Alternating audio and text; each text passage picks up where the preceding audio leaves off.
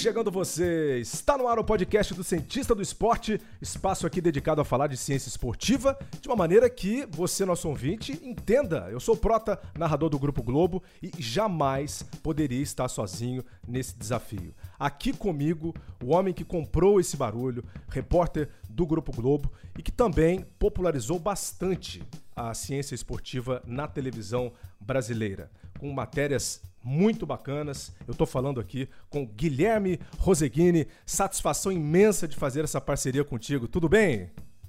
A satisfação é toda minha, Prota. Tudo bem? Quero agradecer também ao ouvinte que está aqui já nos prestigiando nesse momento. Acho muito legal uma iniciativa dessa. A gente vai poder desmistificar um pouquinho essa questão da ciência do esporte. Já aviso todo mundo. Quem já olhou agora e falou assim: nossa, ciência do esporte, isso vai ser muito chato. Te prometo que não é por aí que a gente vai trilhar.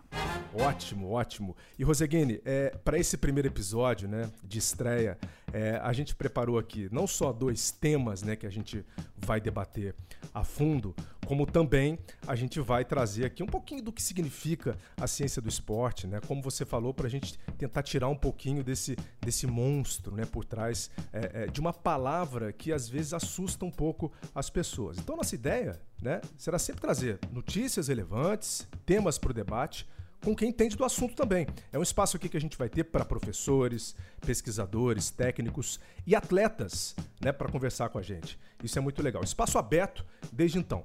Nesse episódio, a gente vai falar de uma maneira geral então sobre o impacto da ciência no esporte e também vamos falar aqui sobre quais as possibilidades do Brasil em ter um atleta a correr os 100 metros rasos no atletismo abaixo dos 10 segundos. Isso ainda não aconteceu. Inclusive é algo que o Guilherme Roseguini vem perseguindo já tem um bom tempo. E também sobre a decisão da Corte Arbitral do Esporte sobre o caso de Kestri Semenya, corredora bicampeã olímpica e tricampeã mundial nos 800 metros, que pode mudar aí os rumos pelos quais os transgêneros intersexos serão enquadrados no esporte. Afinal, como definir o feminino e o masculino no mundo esportivo?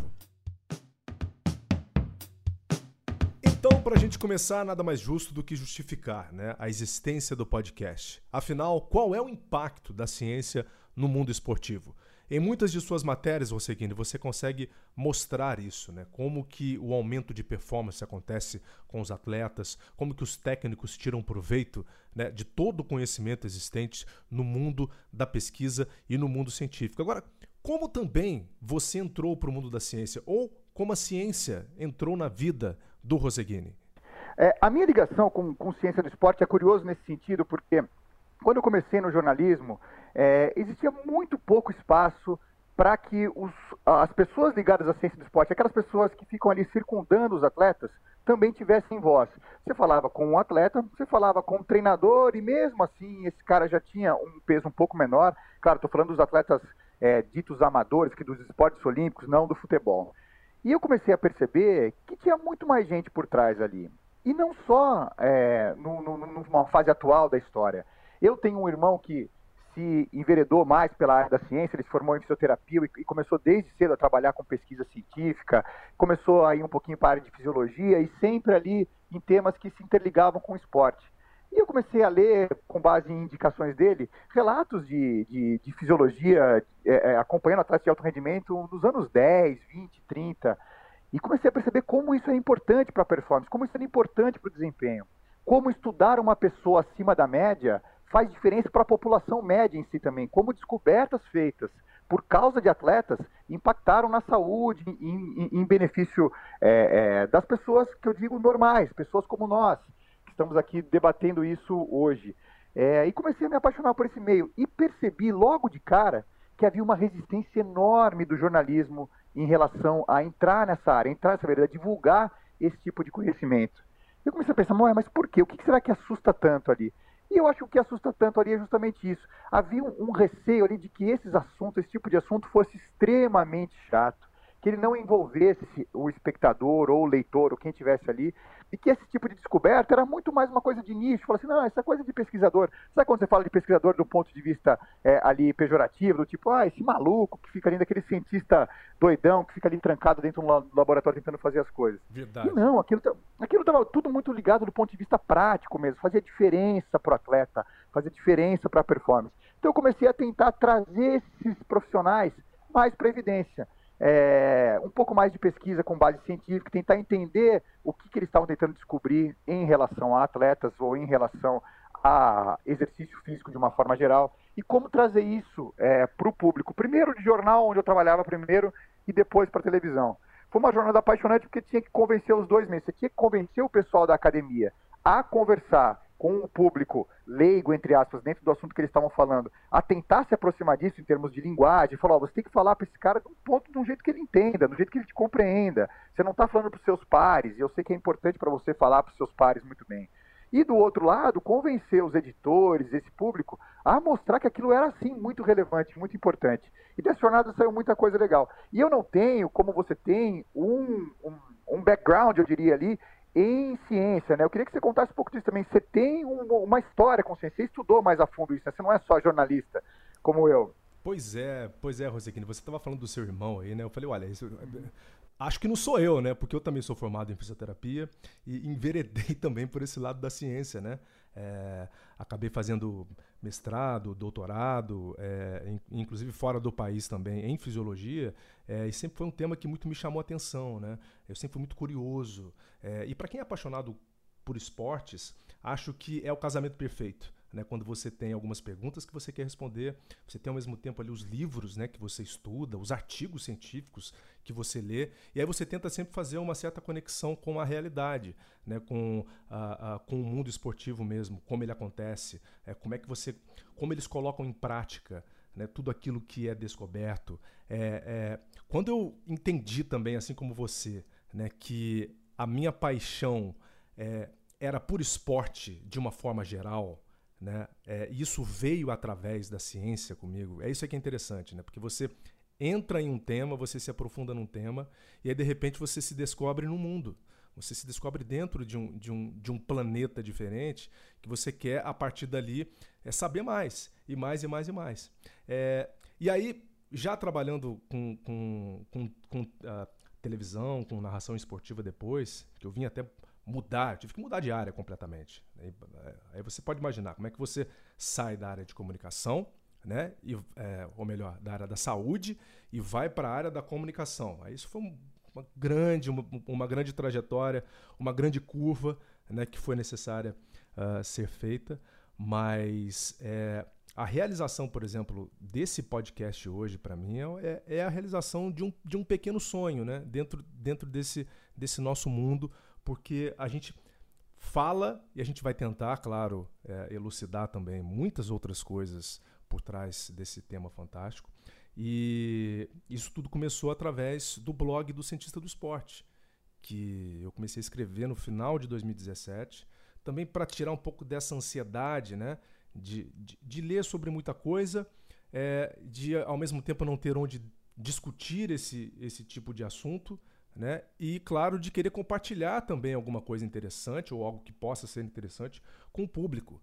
É, isso que você me falou é muito bacana porque quando você faz, por exemplo, esse, é, é essas matérias, eu acho que você é, se torna né, um personagem bacana dentro desse mundo, Roseguini, porque você consegue fazer a tradução né, do que os, o, os cientistas publicam para uma linguagem que não só o público que está em casa uh, pode acompanhar e pode entender, mas também técnicos e atletas. Essa é uma grande barreira que hoje é debatida ainda. Como é que você vai pegar todo aquele sistema de informações, né, que é robusto, que é gigantesco, que é quase infinito, e como que você vai utilizar aquilo na prática? Você sentiu um pouco dessa, dessa dificuldade de, de, de se fazer entendido também para quem era esperado que entendesse do assunto? A gente está falando de atletas e técnicos?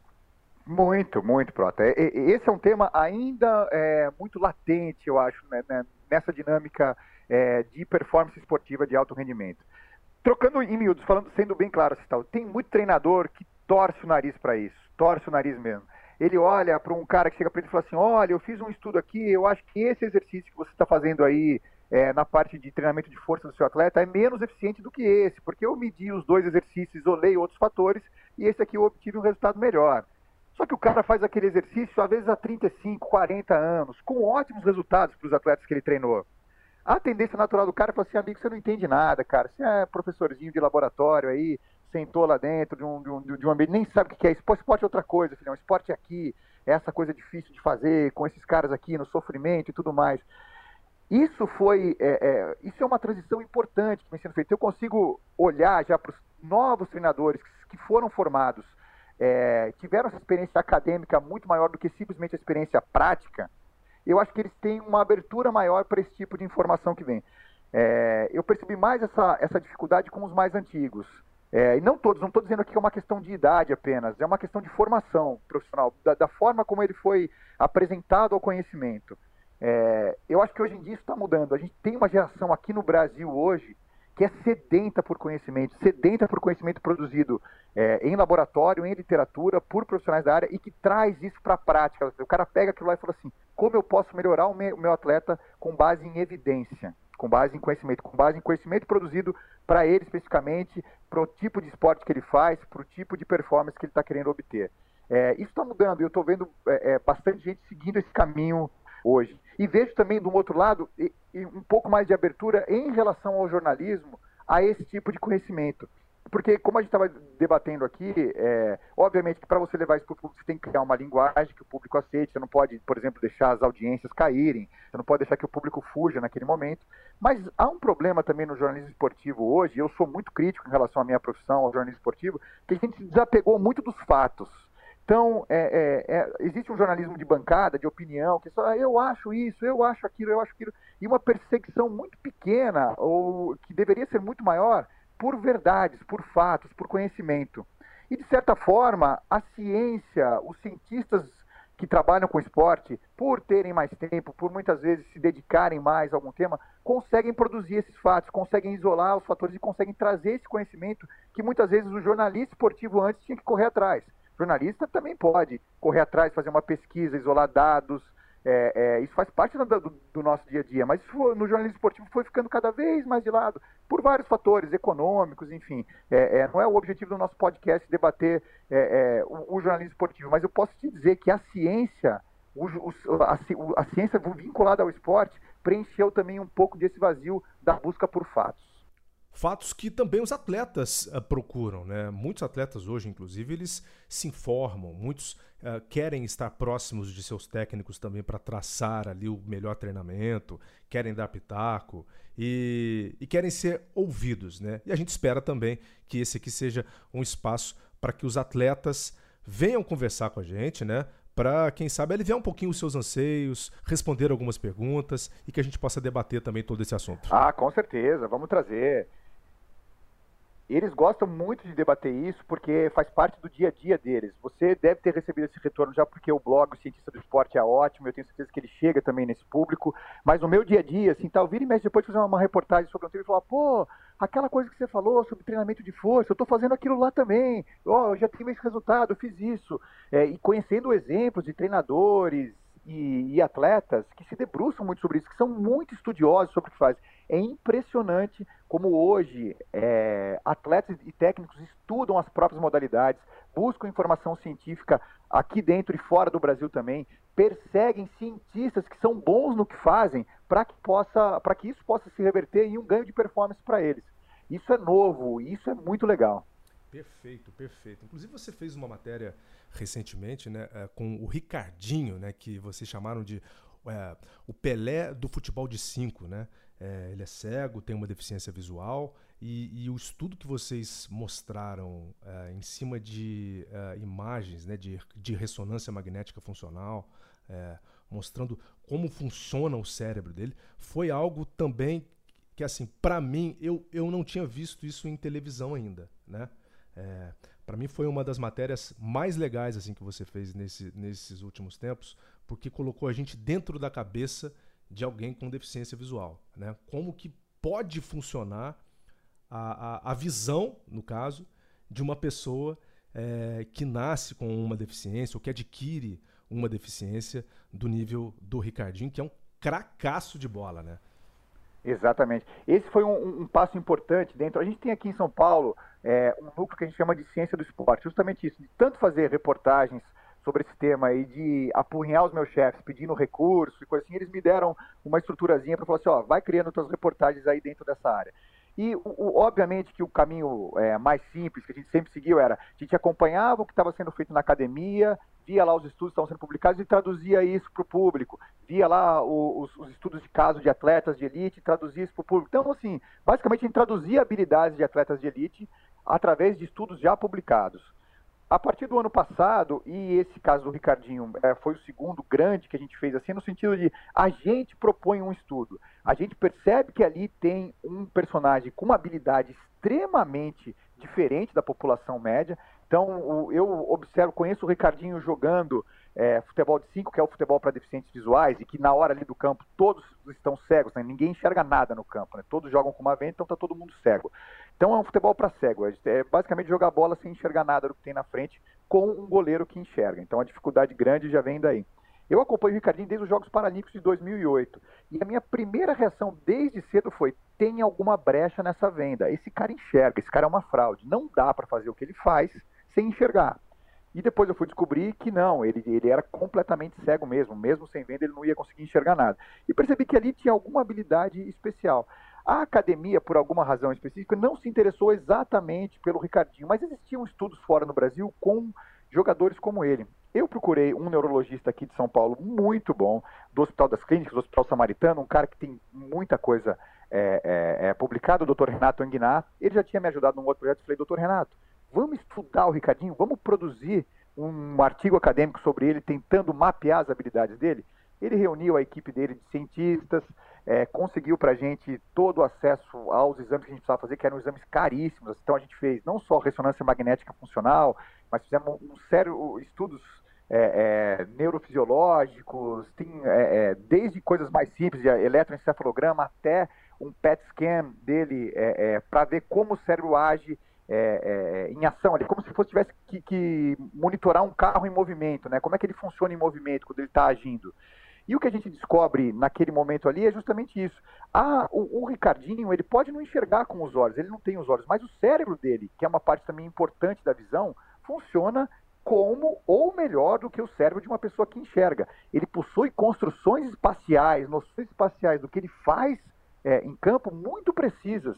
E às vezes até a gente olha pela ativação dessas áreas cerebrais responsáveis é, pela visão, ela, elas são muito evidentes e muito claras.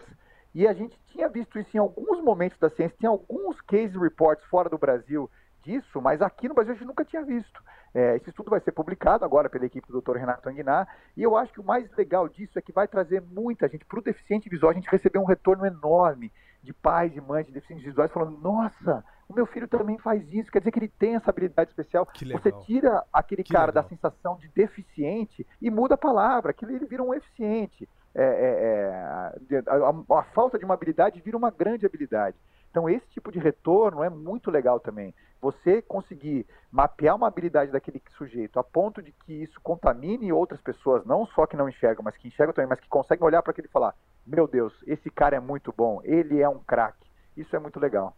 E acho que foi exatamente essa a mensagem né, que o público que acompanhou pôde, pôde resgatar de uma matéria como essa. Né? Que venham outras, né? eu uh, acho que devem ter outras ainda na gaveta, outros projetos, e, e, que a gente possa falar também aqui no espaço do cientista do esporte. Assim como a gente vai trazer também outros temas que vão é, que mostram né, o impacto da ciência no mundo esportivo. Vamos mudar de tema? Porque, afinal, Guilherme Roseguini, o, o, o, podcast está apenas na sua primeira edição, né? no seu primeiro episódio. Vamos falar de atletismo, vamos falar agora daquela história, da expectativa, né? a grande perseguição ao primeiro atleta brasileiro aí que irá correr abaixo dos 10 segundos nos 100 metros rasos. Olha, você também já fez matéria sobre isso. Isso é, é claro, importa mais ao brasileiro. Mas acho que pinta aquele ponto de interrogação gigantesco, né? Por que, que o Brasil ainda não tem um atleta né, que consegue ou que tenha conseguido romper essa barreira dos 10 segundos nos 100 metros rasos? Por que, Roseguino? Você teria algo rapidamente assim para a gente tentar entender esse assunto?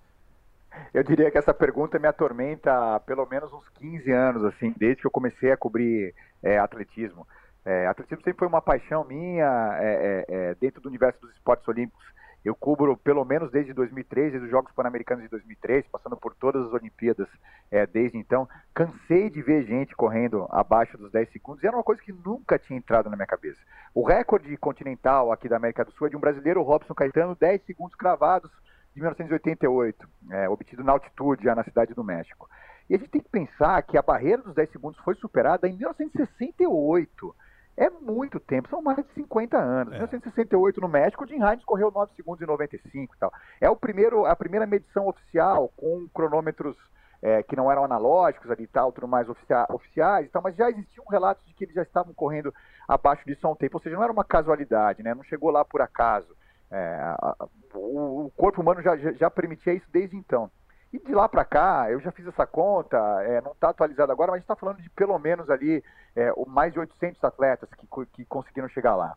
É, e essa curiosidade sempre foi muito clara para mim, falando, meu, tem gente que corre 9,58.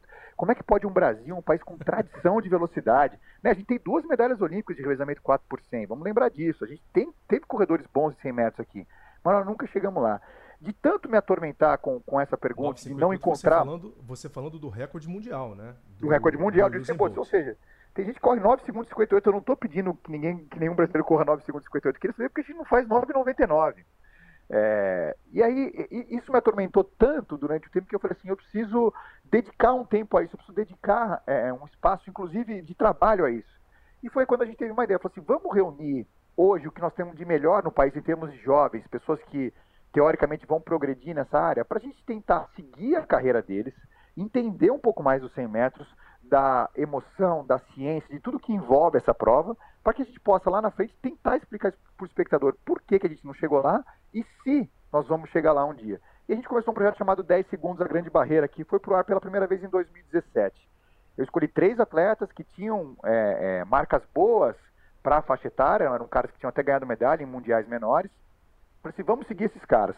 Paulo André Camilo era um corredor lá de, de Vila Velha, no Espírito Santo, tinha 10, 26 na época.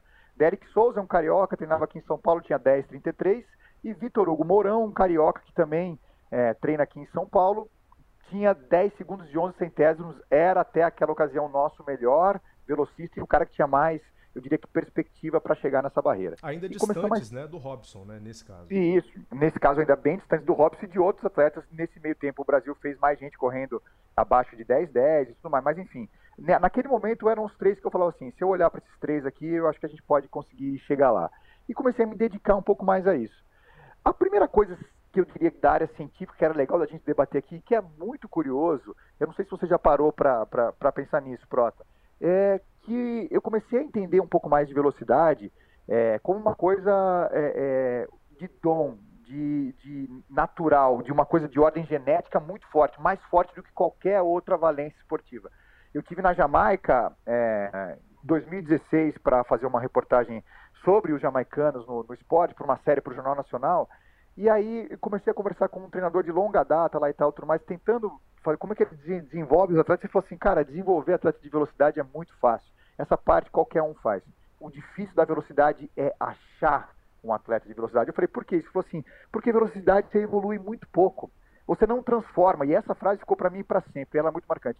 Você não transforma uma criança lenta num adulto rápido, ou um jovem lento num adulto rápido. É impossível. As variações de progressão de velocidade são muito pequenas.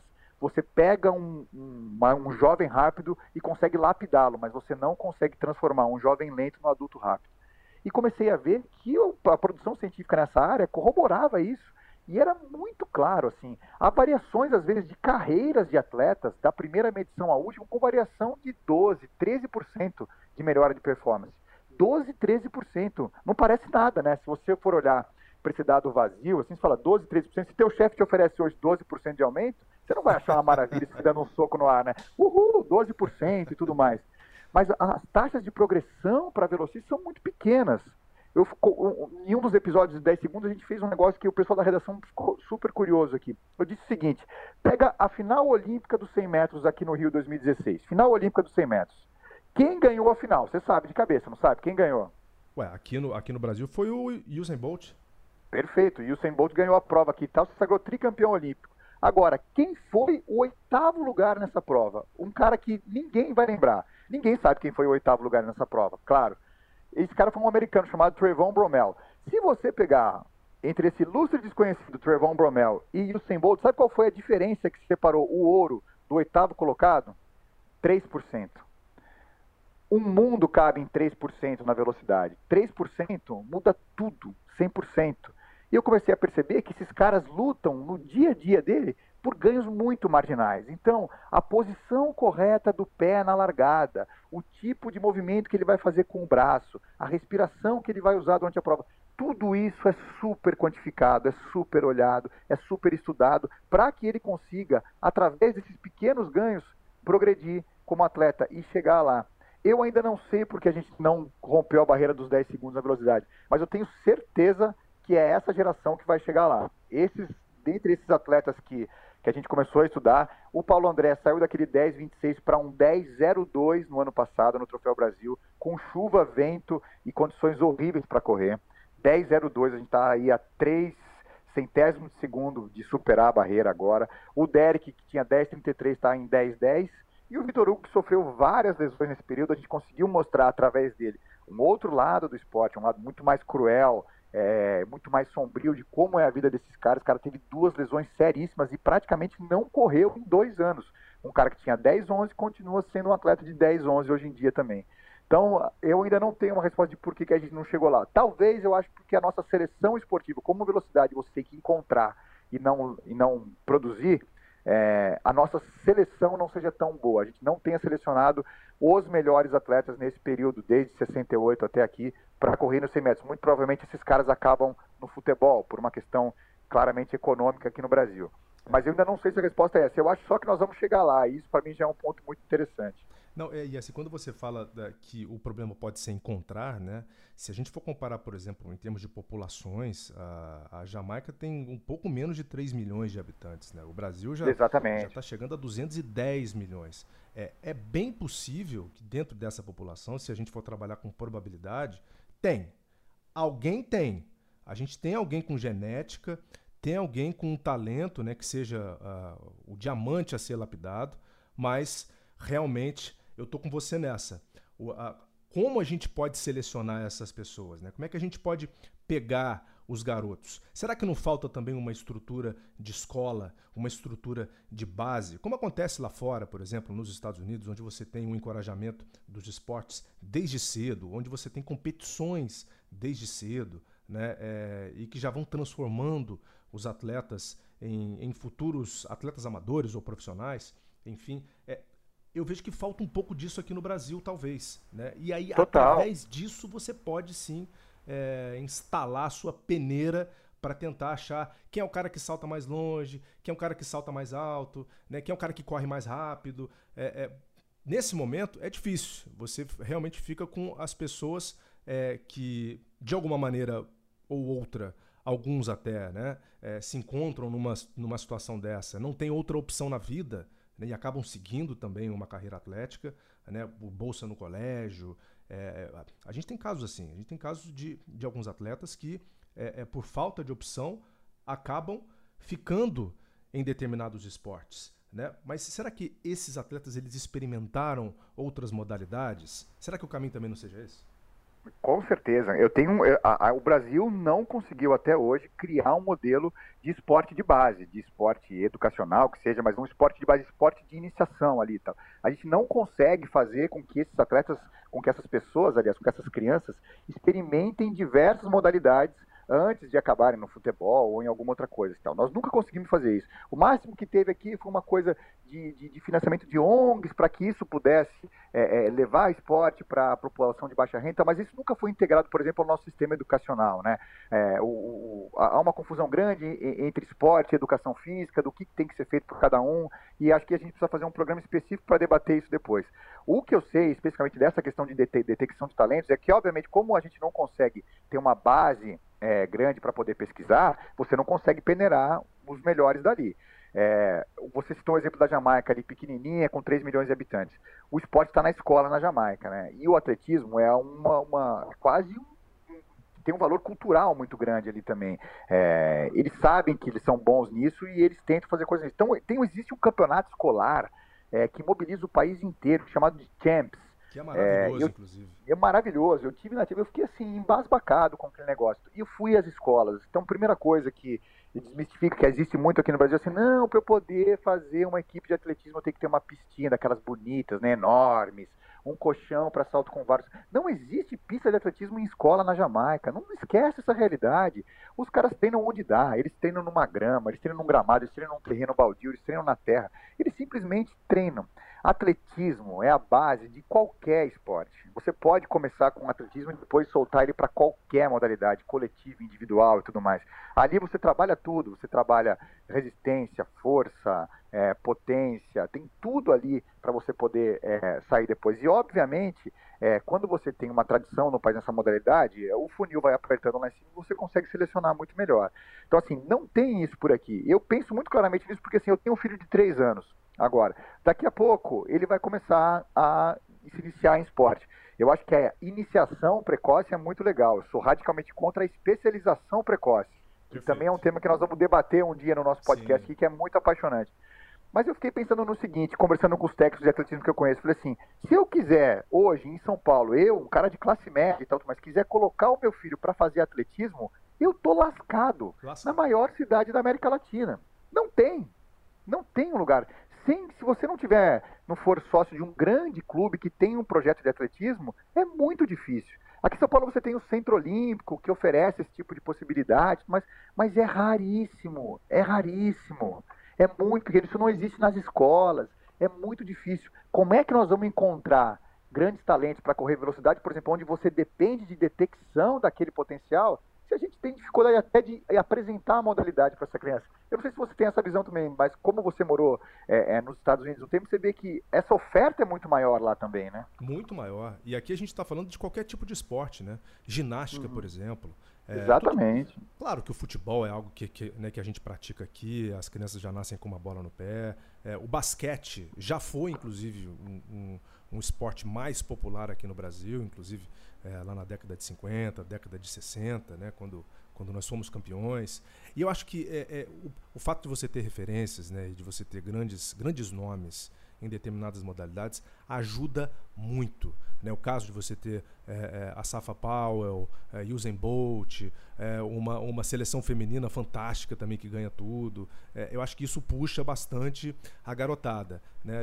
Assim, eu me lembro muito bem da época do Guga, né, quando o Guga é, vinha vencendo o Roland Garros é, ano após ano, e, e, e, a gente via a garotada né, jogando tênis nas ruas. Né? A gente via assim, algo inacreditável de se imaginar, mas a gente via, às vezes, até mesmo pessoas de, de, é, de mais baixas classes sociais do Brasil jogando no meio de uma favela, por exemplo, algo que você jamais poderia imaginar.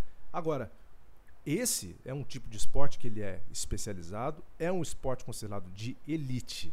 Agora, quando você uhum. pega o atletismo, de fato você pode fazer em qualquer lugar. Você pode correr numa quadra, você pode correr numa rua, né? Independe uh, uh, onde você está. Assim como o futebol, que já vai mudando também de esporte para esporte. Né? Futebol americano, por exemplo, já é mais difícil.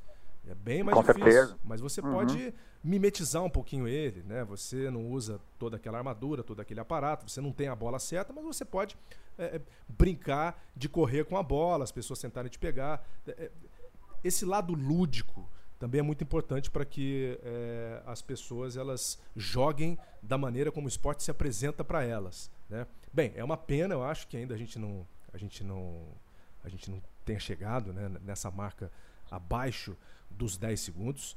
E isso aí e tem muita ciência por trás disso também. É, eu espero que o Brasil, em breve, em breve, como, como você falou, Paulo André, né, batendo 10-2 aí, muito próximo, inclusive, da, da, da dessa, dessa marca. É, quem sabe, né? Quem sabe a gente não ache nos próximos anos, e você falou que pode estar nessa geração, um cara que venha a, a, a chocar o mundo. Eu acho que tem, viu, Roseguini? Eu acho que tem. Aqui no Brasil, é, até uso uma outra frase. É impossível não ter. O problema, de fato, está na peneira. Exatamente, não, também acho, também acho. E eu acho que é, é, a ciência vai ajudar nisso também. Com esses três atletas, por exemplo, que eu segui, esses caras são monitorados desde cedo, assim, tal. Desde o começo do projeto, a gente fez questão também de envolver cientistas é, é, nessa busca. Então, a gente tem aqui em São Paulo, por exemplo, uma iniciativa que é muito legal, que é o Núcleo de Alto Rendimento Esportivo. Ele fica próximo à sede aqui da Globo São Paulo, onde eu me encontro. Eu acabei estabelecendo uma, um diálogo muito legal com o diretor técnico lá, ele é Irineu Loturco, um cientista muito respeitado, um dos caras que mais publica artigos sobre força e potência muscular no mundo. E a gente foi sempre, desde o começo, levando esses garotos lá e falando assim: vamos avaliar esses caras, montar o treinamento deles com base também em conhecimento. Os treinadores já faziam um pouco disso, são caras que são muito dedicados a essa parte de ciência do esporte, de entender melhor qual é o processo de treinamento, o que se faz aqui, o que se faz lá fora, para poder melhorar a performance dos caras. E é muito curioso porque um dos treinadores, justamente do Paulo André, que mais andou, ele foi um ex-atleta. Ele chama Carlos Camilo e ele corria 100 metros na época do Robson Caetano. E é muito legal a gente ver nessa questão da ciência como a ciência foi lapidando os treinamentos, foi ajudando a mudar os treinamentos, porque a gente está falando de um universo ali de 20, 25 anos de diferença. E o, o, o Camilo, pai do, do, do, Paulo André, sempre me dizia, falou assim, cara, eu era atleta de 100 metros e meu técnico às vezes me obrigava a dar tiros de 800 metros na pista, várias vezes. Hoje em dia, você faz isso, o cara fala, você tá maluco, cara, você está desperdiçando coisa, você está estimulando um tipo de fibra muscular que você não vai usar na hora da prova é, é, assim, era um desastre, você está me levando para um, uma situação de muitas lesões e tudo mais. Hoje em dia, esse treinamento é muito mais específico, ele é muito mais voltado para o que o cara vai fazer na pista ali mesmo e para prolongar a vida útil dele nas pistas depois. Não se desperdiça mais horas de treinamento com coisas que não vão trazer benefício para o atleta. Oh, Isso é uma marca da ciência. Você foi nadador, Exatamente. Né? É... Ruim, ruim. Não, mas você foi nadador. eu também não passei ali, né? Não passei ali de uma certa marca, ali no 100 metros borboleta e tal. É, mas eu me lembro que no meu tempo, década de 90, é, a gente treinava, por exemplo, 10 mil metros por dia. 10 quilômetros por dia. E eu era velocista, por exemplo. Né? Exatamente. É exatamente o, o, meu caso também. Eu era um meio fundista ali tal, que nadava 14, 15 mil metros Isso não existe. Isso é impensável hoje, impensável. Isso não, Isso não existe. existe. Né? Inclusive, nós temos é, grandes técnicos também queremos trazer aqui no, aqui no nosso espaço para bater esse papo com a gente, que eu acho que é um tema é, super relevante, né? Como você faz um treino especializado, né? E aqui, claro, a gente está falando de, de é, esporte de alto rendimento, né? É, atletas de elite. É, é, eu acho que eles vão poder falar disso melhor para a gente também, entrar em detalhes. É, mas hoje em dia não tem mais como você conceber um treinamento que seja fora da, da caixinha para aquela modalidade que você vai praticar. Né? É, sem dúvida, a ciência ela, ela, ela mexe em vários pontos. É, se a gente for pegar, por exemplo, Jesse Owens, né? que lá na década de 30, lá atrás, ele é um cara que já corria para 10 e pouco, 10 e 17. Né? Uhum. É, veja só, naquela época, nós não tínhamos, é, uh, vamos dizer, todos esses aparatos é, de tecnologia que a gente tem hoje, pista, calçado, bloco de saída, né, o bloco de apoio. É, não tínhamos, por exemplo, um, um cronômetro né, que pegava ali a, o tempo com precisão na hora da chegada. É, enfim, muita coisa mudou de lá para cá. Eu acho que tudo corrobora também, traz aqui para nossa discussão que os talentos ao longo do tempo, talvez a capacidade física, né, em algumas modalidades, não tenha mudado muito né? e sim a forma como você treina e a forma como você é, é, especializou cada movimento do atleta, ou seja, os fundamentos né, para cada prova. Exatamente. Ah, e, e, é, essa evolução, às vezes, ela até engana a gente. Quando você olha, por exemplo, para um atleta como o Jesse Owens, é, existem estudos muito legais do Jesse Owens, e, e é legal a gente mostrar como a ciência interfere nisso também, é, esse cara era tão bom, tão relevante, é, que você, você falou aí é, da, da, prova de 1936. Teve um cientista sul-africano que conseguiu fazer um estudo muito legal. Ele colocou e transformou em, em uma, uma, uma peça de áudio. Se você faz assim, se você cruzasse a linha de chegada da Olimpíada de 2016 e colocasse o Jesse Owens para correr ali, como que ele ia terminar? Você ouve o áudio da chegada, tá, tá, tá, todas as bolinhas, porque todo mundo chega junto ali e tal, né? Aquela coisa, de todos os pontos de áudio batendo, depois você ouve um lá atrás, tuc. Aquela lá atrás da chegada é o Jesse Owens. Ele ficou muito para trás dos outros se você comparar com eles hoje. Só que aí ele faz a seguinte experiência. Ele falou, ó, o Jesse Owens correu numa pista de carvão, que é diferente dos tartãs modernos de hoje. Então, assim, quando o pé dele bate no chão, essa energia é completamente dissipada e ela não volta depois para ele correr. Ele tinha uma sapatilha super pesada, com pregos na ponta para dar aderência para ele naquele chão. Também no, no, no local de largada e tal, e a cada passada e tal, ele vai perdendo, ele precisa fazer muito mais força do que os atletas de hoje para poder se deslocar. Ele consegue ir anulando esses fatores e, com base em alguns cálculos, mostrar como que o Jesse Owens correria se ele tivesse simplesmente as mesmas tecnologias de hoje. Eu estou dizendo tecnologia de pista, nem de treinamento, nada disso. Então, só ele, o Jesse Owens em si na pista de hoje. E ele coloca de novo aquela experiência de áudio. O Jesse Owens está chegando na cola do Bolt. Tal, é logo no finalzinho assim e tal, tudo mais. Então, é, a ciência ajudou também a mudar os aparatos técnicos que estão em volta do esporte. Então você melhora o treinamento, melhora o que ele veste, o que ele come, o que ele usa, tudo isso que está em volta faz o atleta progredir também. Muitas vezes a gente acha que essa progressão é só uma evolução humana do, do, do, do atleta que está ali, mas não é, também tem tudo do que está em volta dele. E a ciência está presente também em cada, um de, em cada um desse tipo de evolução. Legal, legal, Guilherme Roseguini. Bem, vamos fazer o seguinte então. A gente não vai botar um ponto final nessa história, né? Vamos botar reticências, tá bom para você? Sim? Isso, exatamente. Porque nós vamos voltar a ela quando a gente conseguir superar essa barreira aí. Espero que seja em breve. e sobre esse, esse estudo que você falou também, né? Do, do, do som, do momento da chegada, é, dos atletas comparando com o Jesse Owens, também numa outra oportunidade, quando a gente for debater melhor essa história dos 100 metros, do recorde mundial, da técnica em si, a gente traz aqui também para o nosso ouvinte prestar atenção né? e tentar é, ver se tem alguma diferença, porque é muito pequena, é muito pequena. É muito, é muito pequena. pequena. É muito pequena. É no, vamos dizer, é no bater de palmas. Né? Exatamente. Vamos entrar no próximo assunto? Vamos lá. O futuro dos intersexos e transgêneros no esporte. E aí, isso traz o caso da Caster Semenya, 28 anos, sul-africana, bicampeã olímpica e tricampeã mundial dos 800 metros rasos, que está processando a Federação Internacional de Atletismo, né, a IAF, por querer limitar e impor uma condição biológica da qual ela, ela não nasceu, ela não tem. Ela tem uma síndrome hiperandrogênica, né? ela produz quantidades do hormônio testosterona acima do esperado fisiológico para uma mulher.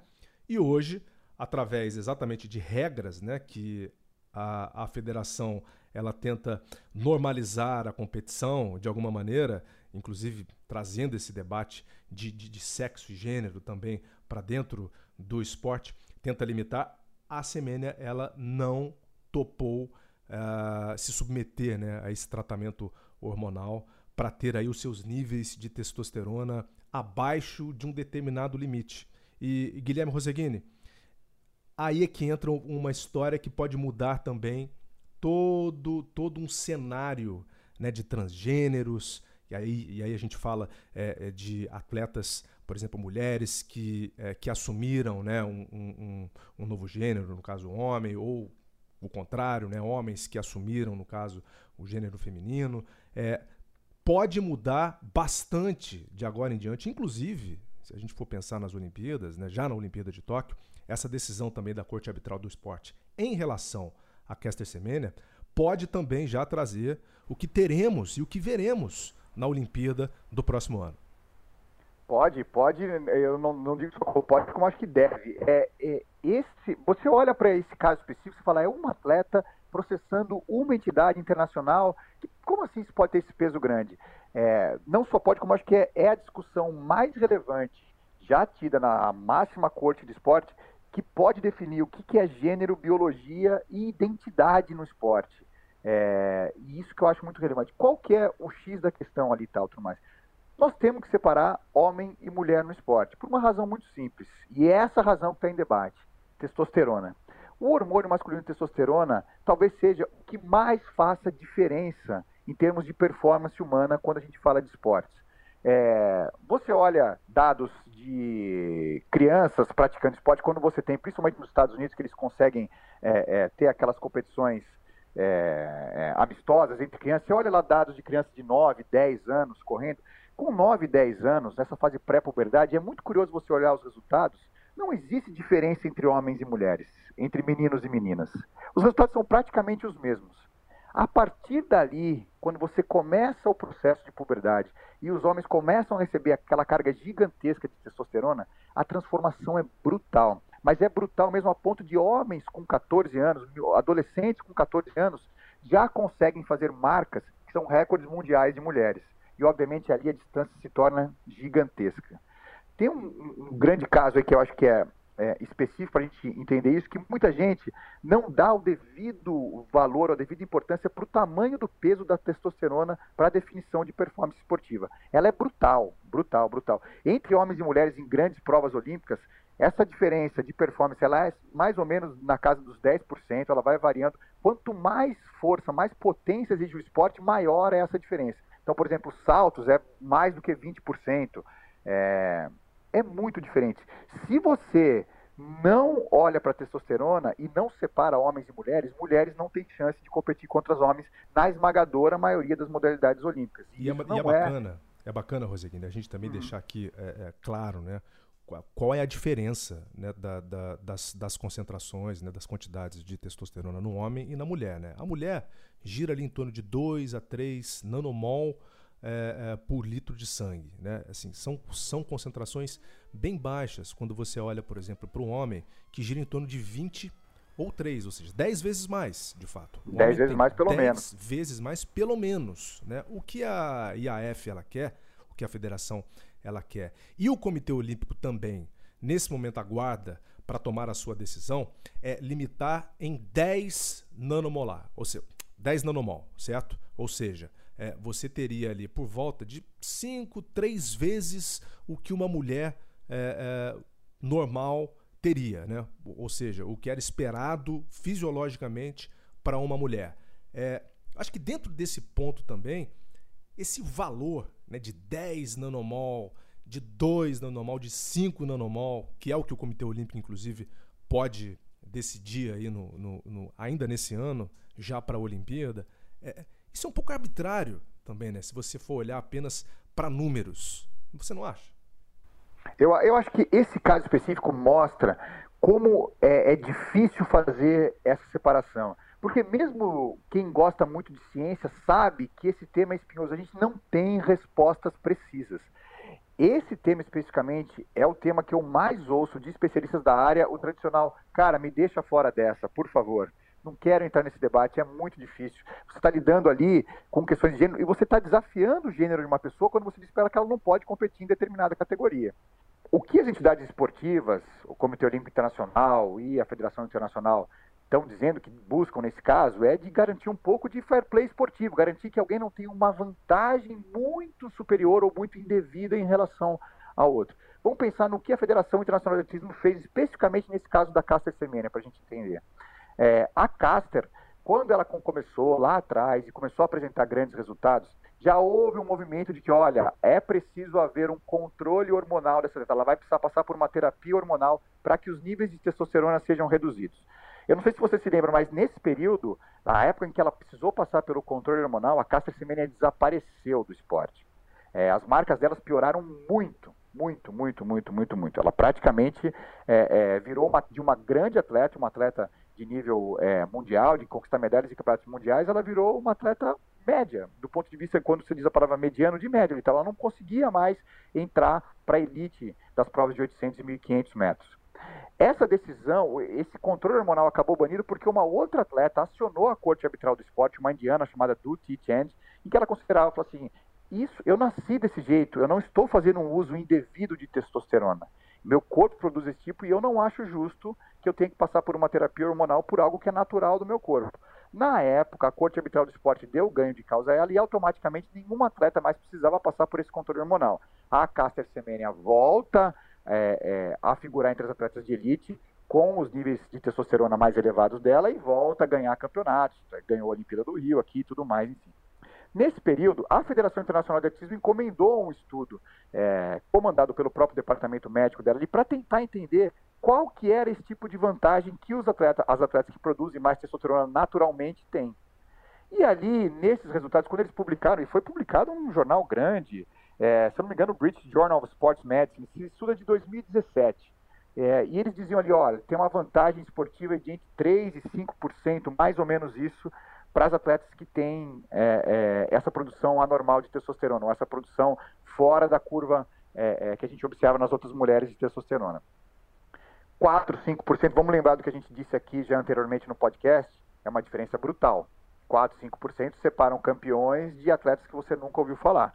Então a federação falou assim: opa, então eu posso agir aqui e de novo pedir o controle. Acontece que dentro da própria ciência isso foi questionado.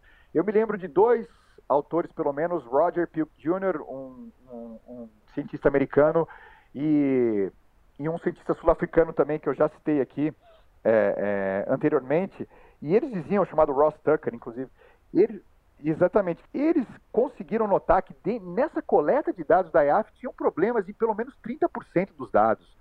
É, ou seja, quando você fala isso de um estudo científico, você automaticamente fala, meu amigo, está errado.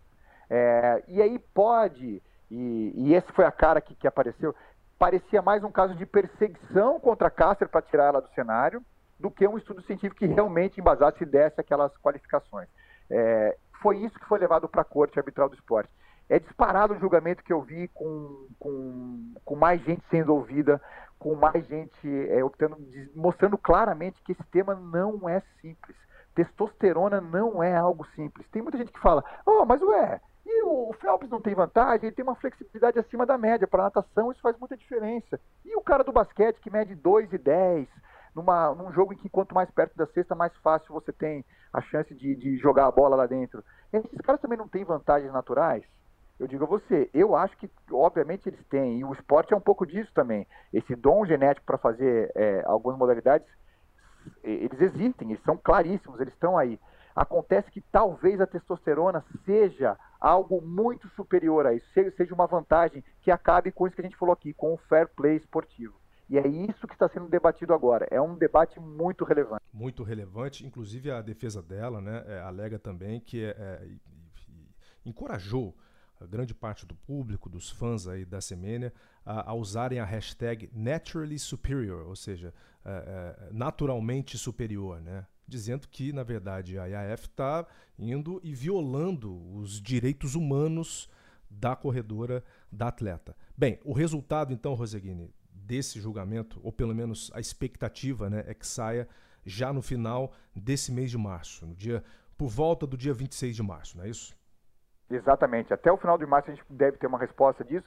E a partir desse resultado, do que vai ser definido para a Cássia Semenya, que é uma atleta, como disse, a gente disse aí, com hiperandrogenismo, que é quem produz naturalmente mais testosterona, a, o que vai ser definido para os Jogos Olímpicos de Tóquio 2020 é, mais é, é, com base nesse julgamento, que eu tenho certeza que vai contaminar bastante, é a participação dos transgêneros, que é uma coisa que a gente já vem debatendo há algum tempo, que gera uma polêmica enorme também, justamente por conta de, é, dessa regra. E o que a gente tem de informação do Comitê Olímpico Internacional nesse exato momento é que a comissão médica do Comitê Olímpico Internacional, que prepara ali as regras para os transgêneros poderem participar do esporte, espera o julgamento da Cássio Semenha para poder agir não vai haver uma comunicação ou nada é, é, que vá apresentar as regras para os transgêneros que queiram competir nos Jogos de Tóquio em 2020 antes do julgamento da Caça Semana, porque eles vão tentar entender para onde que a justiça vai caminhar nesse sentido. E a partir daí é outro tema muito difícil, muito polêmico e que também a ciência ainda não tem respostas prontas. Não adianta só pegar os artigos publicados, olhar e falar assim, não, tenho aqui com clara evidência a resposta para dizer se transgênero pode ou não participar do esporte com ou sem vantagem devida. Eu leio esses artigos é, compulsivamente há um bom tempo e não tenho a menor vergonha de dizer aqui para você e para os ouvintes que eu não tenho ideia de qual é a melhor saída. Olha, eu também não tenho a menor ideia, por enquanto. Acho que vivemos um momento de grande interrogação é, e faltam estudos ainda também, né? Percebo que os estudos com atletas transgêneros são muito escassos. E a gente está falando aqui, eu estou falando de estudos é, com atletas de elite, atletas que de fato é, poderiam disputar né, medalhas em Olimpíadas. E aí, tanto de um lado quanto para o outro, né? tanto do homem que uh, se assume como mulher, como da mulher que se assume como como homem. E a gente pensando né, que antigamente é, isso era passado como um rolo compressor sobre os atletas. Você não podia e não tinha espaço para falar sobre isso. Né? Tivemos inclusive momentos em que, isso no século passado, né, em que a parada da nudez era usada. Ou seja, você colocava as mulheres enfileiradas para a identificação do sexo, elas nuas na frente de um comitê. É, era algo realmente muito humilhante. Né? É, Walsh e Stephens, por exemplo, em 1936 passaram por isso. Duas competidoras dos 100 metros, rivais inclusive de pista, que levantavam suspeitas né, sobre seus físicos, uma vez que tinham algumas características masculinas muito fortes. Elas apresentavam o mesmo problema, né? Uh, nesse caso da semênia, ou seja, é, se enquadrava dentro das desordens do desenvolvimento sexual, o que é completamente diferente dos transgêneros. Inclusive, vamos deixar aqui também o nosso compromisso de trazer um especialista para tratar desse assunto a fundo, para ajudar, inclusive, os nossos ouvintes e todos aqueles que ainda têm dúvidas sobre esse assunto, né? E a gente também se enquadra nesse caso, para a gente esclarecer alguns pontos importantes. Escrevi inclusive dois textos, um sobre as desordens do desenvolvimento sexual e outro sobre os transgêneros, lá no blog do Cientista do Esporte também. Só dar uma passadinha lá e conferir. Muito bem, Roseguini, algo a acrescentar? Imagina, foi um papo muito legal. Recomendo a todos é, você falou aí do blog Cientistas do Esporte, eu sou um dos que está todo dia lá procurando atualizações. Por favor, nos, nos, brinde com mais artigos lá e tal, mais, porque é muito legal também. E te digo mais, a academia gosta muito também, você traduz muito bem é, pensamentos e estudos de quem está lá. Então, por favor, além desse podcast, nos brinde com mais artigos lá, porque é muito legal. Vamos nessa, vamos nessa, Guilherme Roseguini. Bem, desse jeito então, a gente vai chegando aqui ao final do nosso Primeiro episódio, nosso episódio de estreia do podcast do Cientista do Esporte. Se você curtiu e aproveitou o conteúdo, avalie também o nosso podcast no seu aplicativo para a gente começar bem aqui essa nossa, essa nossa caminhada. Né? A cada duas semanas nós traremos aqui um novo episódio com temas para serem discutidos. E lá no blog do Ai, Cientista... Prota, uma diga. coisa legal, hein, cara? Vamos pedir pro pessoal mandar dúvidas as mais cabeludas possíveis. Tudo que pintar na cabeça e tal dentro dessa área que a gente acha gente boa para responder. É, é, eu não sou cientista, não posso dar pareceres científicos aqui tal, mas eu conheço bastante gente dessa área, você também. A gente traz respostas aqui. Quem quiser interagir, mandar coisa, por favor, tamo aí. Boa, boa ideia. Então, pode fazer da seguinte maneira, Roseguini. O seu Twitter, por favor, para as pessoas entrarem em contato. Arroba G. Roseguini. E o meu, arroba Luiz com Z, Felipe Prota, arroba Luiz Felipe Prota. Só pintar lá com, com a sua dúvida, então, que a gente traz aqui, inclusive, já para o próximo programa também, né? Para a gente começar a, a, a, movimentar esse espaço aqui. Acesse também o sporttv.com barra o cientista do esporte para outros artigos, como já falou o, o Roseguini. Roseguini, olha só, foi um, foi um prazer, uma satisfação inenarrável dar esse pontapé inicial aqui nesse, nesse grande espaço para a comunidade científica, viu? Foi minha, Prata. Satisfação toda minha e faremos muito mais. Que seja o primeiro passo de uma grande jornada. Valeu demais, Roseguini. Então, vamos ficando por aqui. Agradeço demais a você que ouviu esse primeiro episódio. Fique ligado, fique ligada. Vem aí muito mais. Vida longa ao cientista do esporte.